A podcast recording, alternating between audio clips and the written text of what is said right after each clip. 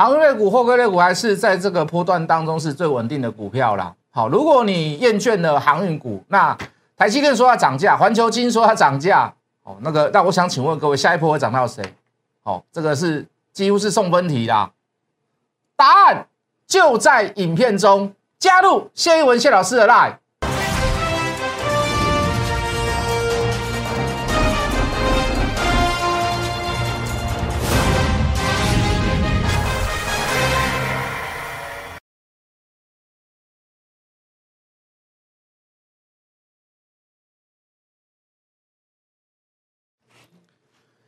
全国的观众，全国的投资朋友们，大家好，欢迎准时收看《决战筹码》。你好，我是谢一文。好的，补充一下昨天的啦。好，昨天这个环球金的股东会，我们昨天找不到这张纸，没有带来。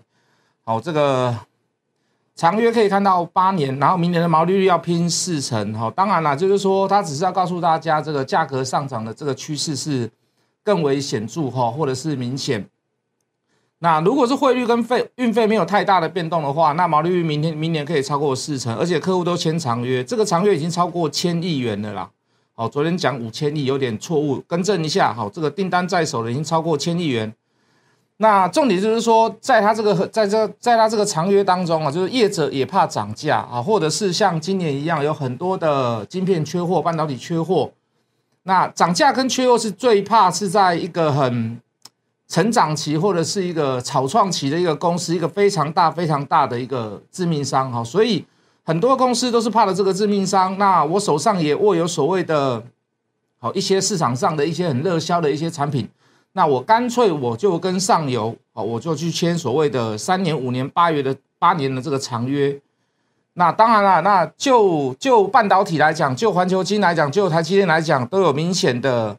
看到比较呃比预期还要来的强的一些所谓的这个订单，好，或者是哦，那当然也有提到所谓的这个第三代半导体碳化系啊、碳化价，好，虽然它的营收没有占很多，可是发展的非常非常的快，好，第三代半导体听说它的功率大，然后呃这个这个发热的这个发热的这个呃温度比较没有这么高，好，就是说你需要的散热会比较少，你会帮下游的业者会会会省到一些钱，好，你。不需要有太强的这个散热设备，当然还是要啦。好，然后功率会比较高，然后会比较省电。好，当然啦，这个现在我们都还没有在市场上当为作为所谓的这个主流，因为它价格太贵了啦。好，那这个是我们昨天对昨天的这个环球金所做补充的。你看昨天环球金很强嘛，对不对？那原因在于哪里？昨天的半导体都很强嘛，原因在于哪里？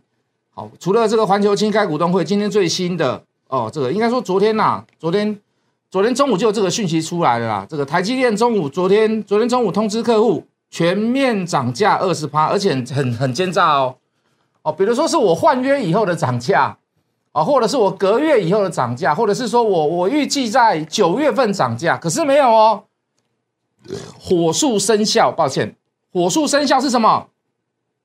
我我我我我就是我我现我现在讲现在算，那这代表的是什么？这是一个卖方市场，就是我。价格以我为主，哦，你不要给我开价，你不要给我还价，那我就是涨二十趴。我涨了二十趴是什么？七纳米啦，十二纳米，二十八纳米，二八纳米，四零纳米，好，比较成熟新制成的这个订单，新订单，我全面都要报价涨价二十趴。好，那如果台积电涨价，那下一波会涨谁？半导体涨完，甚至于半导体还没有涨完当中会涨谁？会涨谁？大家不知道吗？所以一定要事先布局吗？对不对？一定要事先布局吗？半导体、晶圆代工要涨价，再来会涨谁？再来一定是涨封测嘛？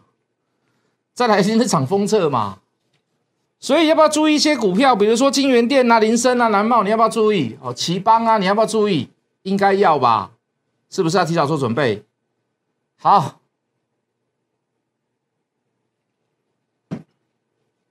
好，再来看，好，这个这个这个新闻真的是吓一跳，这个真的是手脚有够快啊！谁？韩国升息嘛，成为亚洲最早升息的主经呃主主要的经济体，好，成为一个脱离超低利率的亚洲主要经济体，韩国成为第一个，我们台湾就不会这样，我们台湾都要等美国，对不对？我们要等什么？等什么？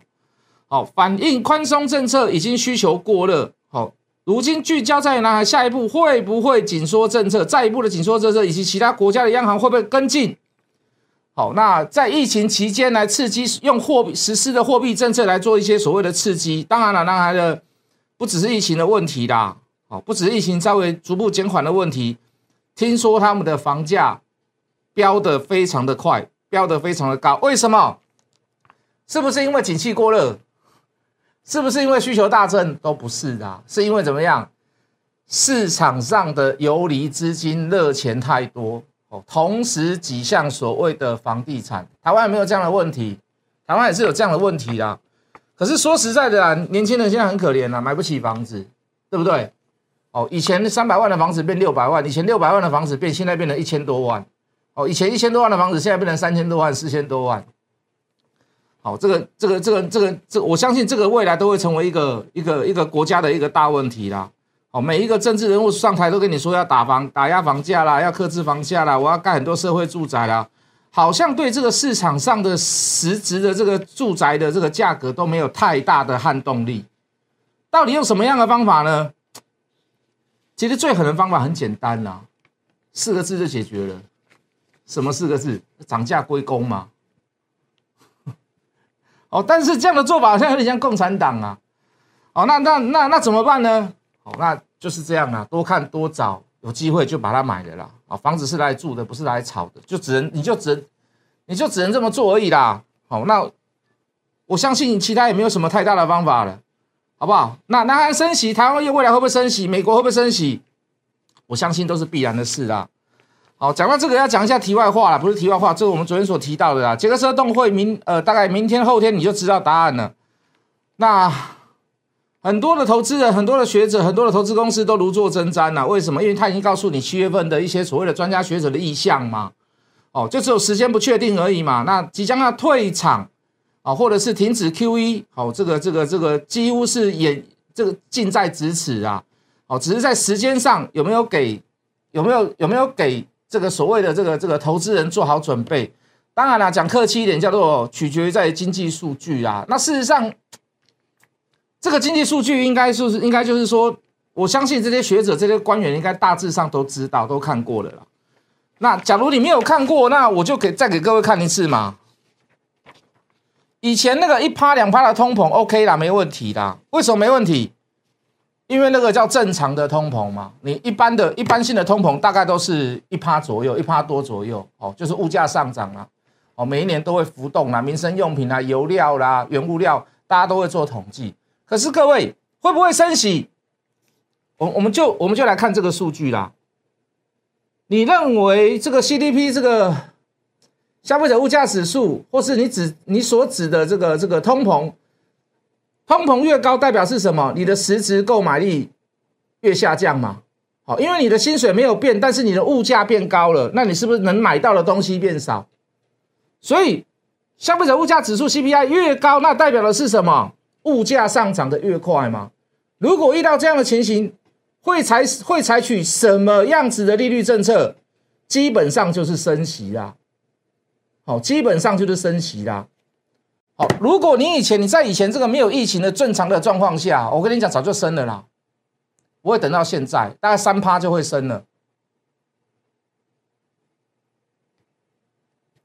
通膨来到三趴就会升了，物价指数超过三趴以上就一定会升息。为什么？我要抑制通膨嘛，我要抑制需求过大嘛，我要抑制市场上的热钱太多嘛。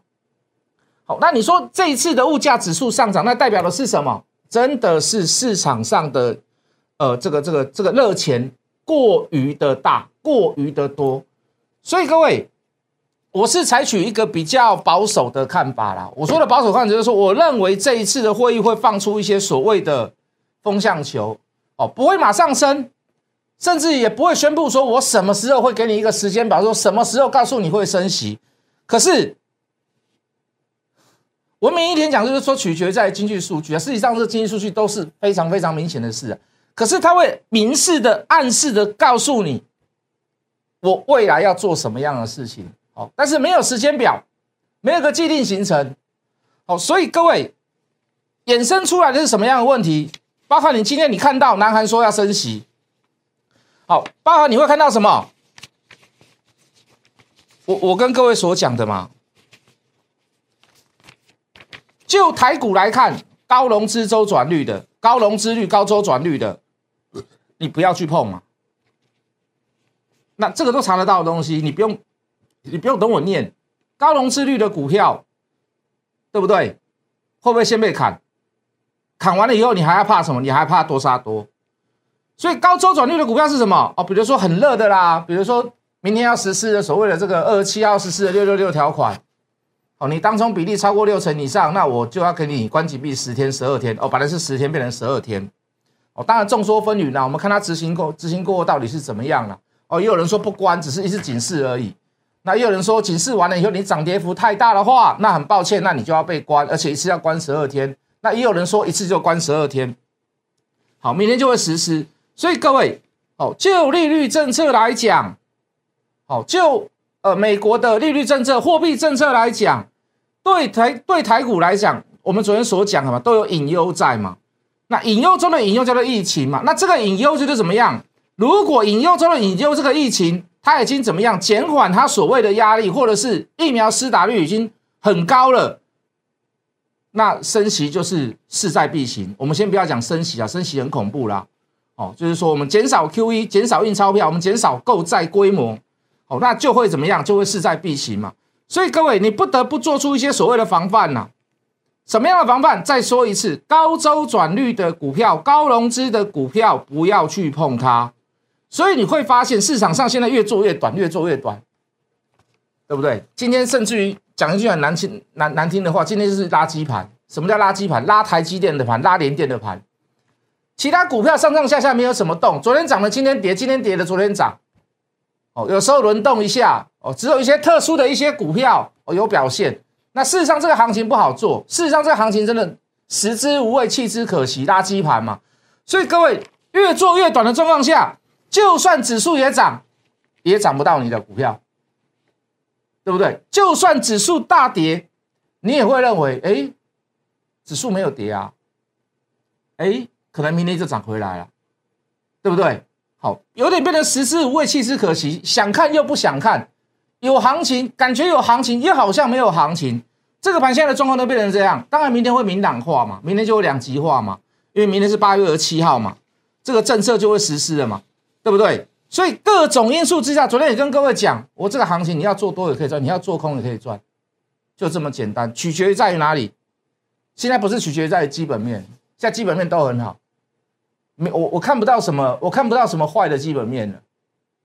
好，尤其在疫情的这个过程当中，我们台湾是受益者。中美到中美贸易战之下，我们也是台湾也是受益者。所以你看到我们外销非常非常的热，外销非常非常的好，可是内内内需非常非常的冷。哦，尤其是疫情影响之下的饭店啊、观光啊，所以你会看到什么？各位，很多股票渐渐慢慢的回档，可是你没有太大的感觉，可是你。没有太大的，没有太大的想法，你就认为放着就可以赚钱，抱着就可以赚钱。可是各位，很多股票开始已经走入什么？走入死亡交叉，甚至于破低。破低的股票不要去抢哦，那些股票法人绝对不会去拉。好，高融资的股票法人绝对不会去拉，都是主力在玩的。好，高周转率的股票都是都是主力在玩的。你不，你没有办法确认它玩几天，你没有办法去确认。那只有最稳定的股票是谁？就只有航运类股啦，就只有航运类股啦。你自己现在回想看来是不是？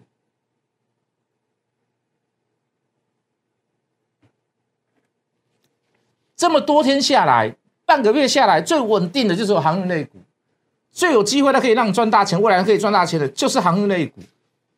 啊，航运类股也不是随便买啦。哦，当然你说长隆、阳明、万海、散装都有不错，都有非常表现非常好的股票。可是各位，你要取救在于哪里？在于筹码嘛。谁的筹码最好？不用讲，万海一定最好，筹码最干净，不用赚最多钱，但是它股价可以一直维持在高档。啊，股本小，哦，大部分的股票不能说大部分了，就蛮蛮大的比例是在大股东上面，好，不会做随意型的这个流动，好，在外头股数也少。好，最筹码最好的一定是万海。好，再来是谁？再来是长隆、阳明吗？对不对？散装的好不好？散装也不错啦。散装也不是它伴随着低价的一些所谓的一些这个这个优势在啦，不是说它不好了。可是各位你会发现一件事，真的是真的最好基本面的股票是在货柜三雄，而不是在散装。所以你看到前几天，你看他说人家说散装动，货柜三雄才会动，哦，这个真的我真的是有点不服气啦。哦，就基本面来看，就获利往获利率来看，就消息面来看，应该都是要动货柜三雄。但是没有办法嘛，为什么？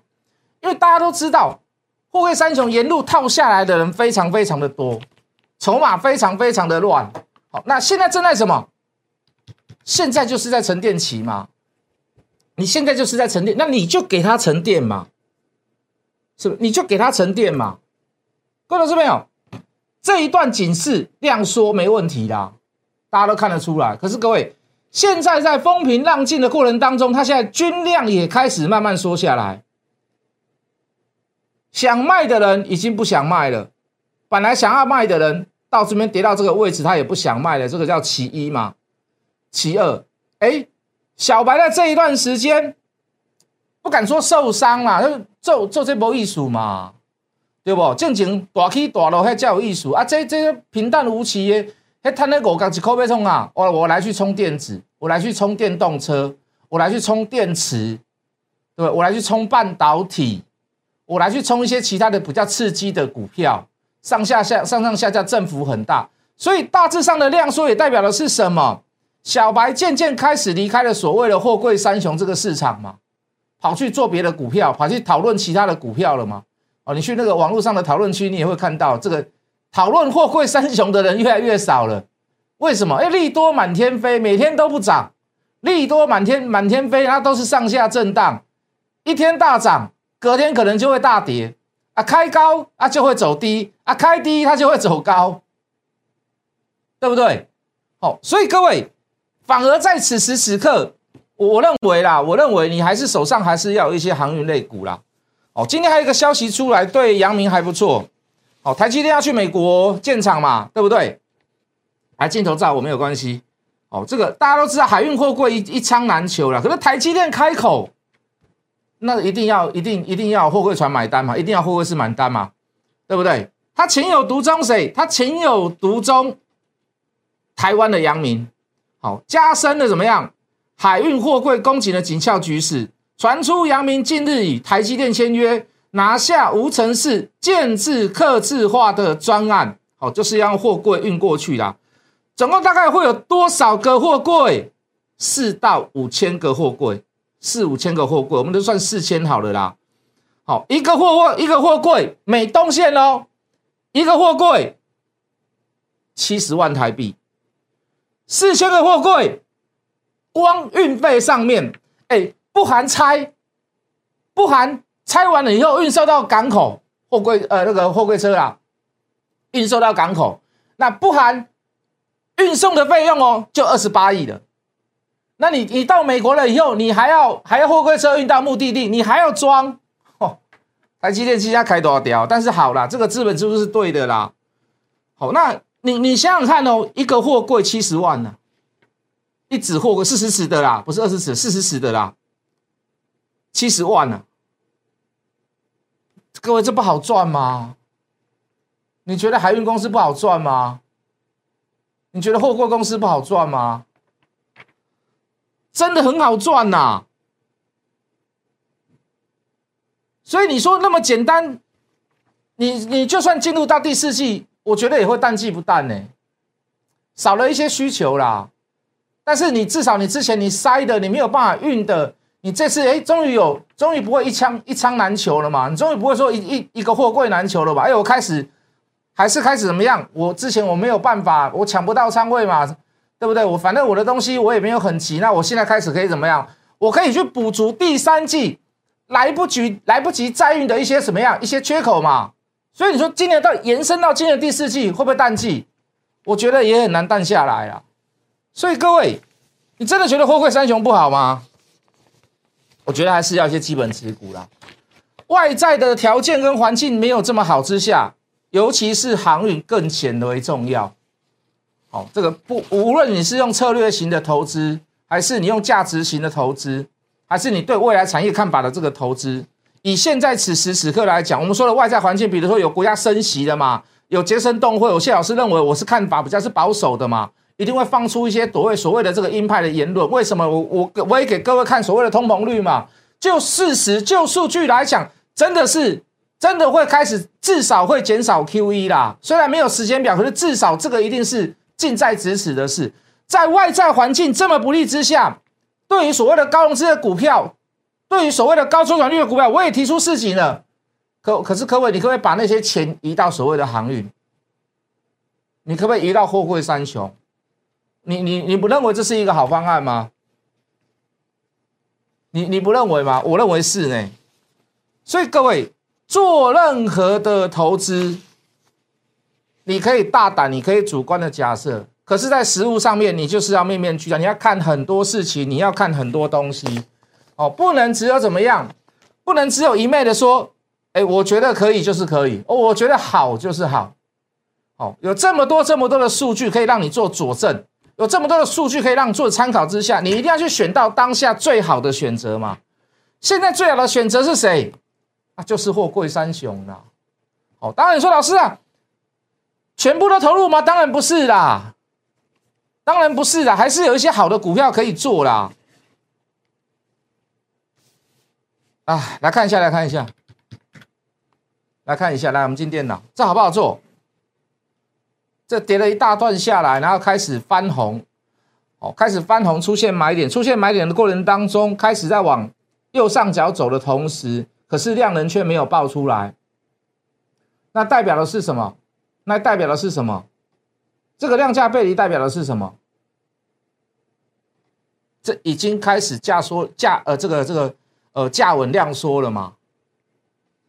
对不对？我不需要有太大的追价买盘，我就可以造成这样的情形。那代表了这个买盘来自于哪里？一致一定是来自特定人吗？一定是来自特定特定人吗？离岸风电，哦，这已经涨一段了，这已经涨一段了。好离岸风电现在要变成国产化啊！事实上，我跟你讲，那个离岸风电也是水很深呐，好不好？什么国外公司啊，变成国内公司啊，然后建一建，股票炒一炒又卖掉了，那我们就不胜枚举，我们就不要讲了啦。好，可是就这家公司来讲，这是算跟中钢有关系的公司啊。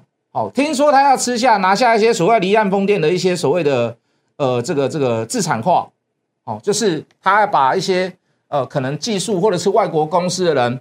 哦，把它编列成为所谓的台湾的一个公司，好，那可能他不会隶属公司或者是子公司，可是，呃，就材料来讲，他们自己就能够有所谓的很充分的准备，好，这个钢铁股嘛，好，可是我不会建议去追啦，好，可是你可以看到来到高点之后，它量却渐渐缩下，那代表的是什么？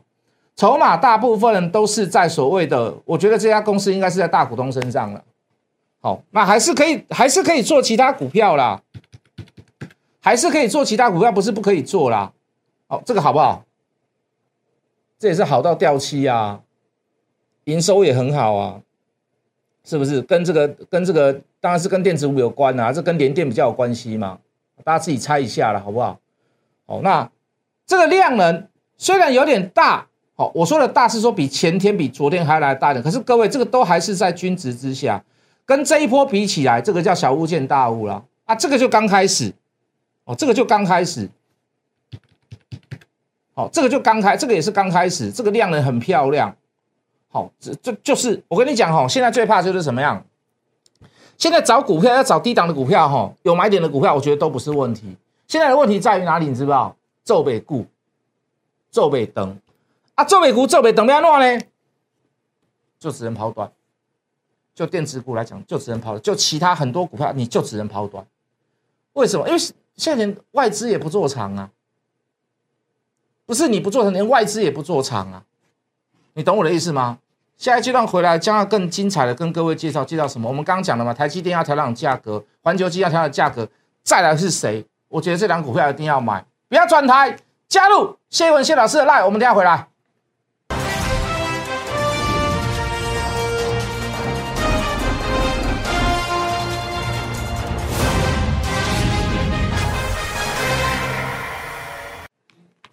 哎，加入了，那我们明天一起买这档好不好？来，我们进电脑，我们一起来买好不好？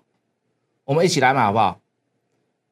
二十几块的股票，半导体的晶圆涨价，环球金涨价，台积电台积电要涨价，再来换谁涨价？换封测的谁？加入谢一文谢老师的 line，明天我带你一起做，明天见。立即拨打我们的专线零八零零六六八零八五零八零零六六八零八五摩尔证券投顾谢义文分析师。本公司经主管机关核准之营业执照字号一零九金管投顾新字第零三零号。新贵股票登录条件较上市贵股票宽松，且无每日涨跌幅限制。投资人应审慎评估是否适合投资。本公司与所推介分析之个别有价证券无不当之财务利益关系。